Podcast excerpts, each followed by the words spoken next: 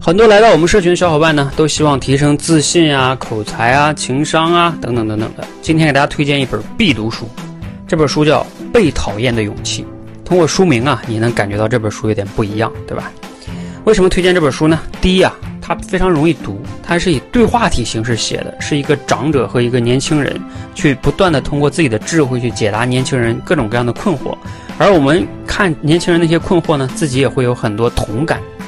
第二个理由是，它背后啊依托的是著名的心理学家阿德勒的思想，非常的经典。这个是不是说那个智者瞎说的哈？那第三个理由呢，是它直面了我们人生中很多的问题，比如说自卑的问题呀，还有幸福的问题呀，甚至啊关于情商，其实都有很大的启发。以及它里边讲了很多的方法，比如说课题分离就非常有帮助，帮我们处理复杂的人际关系是非常有用的。总之，这本书啊，我建议大家一定要反复读，读到你真正的懂了、践行了。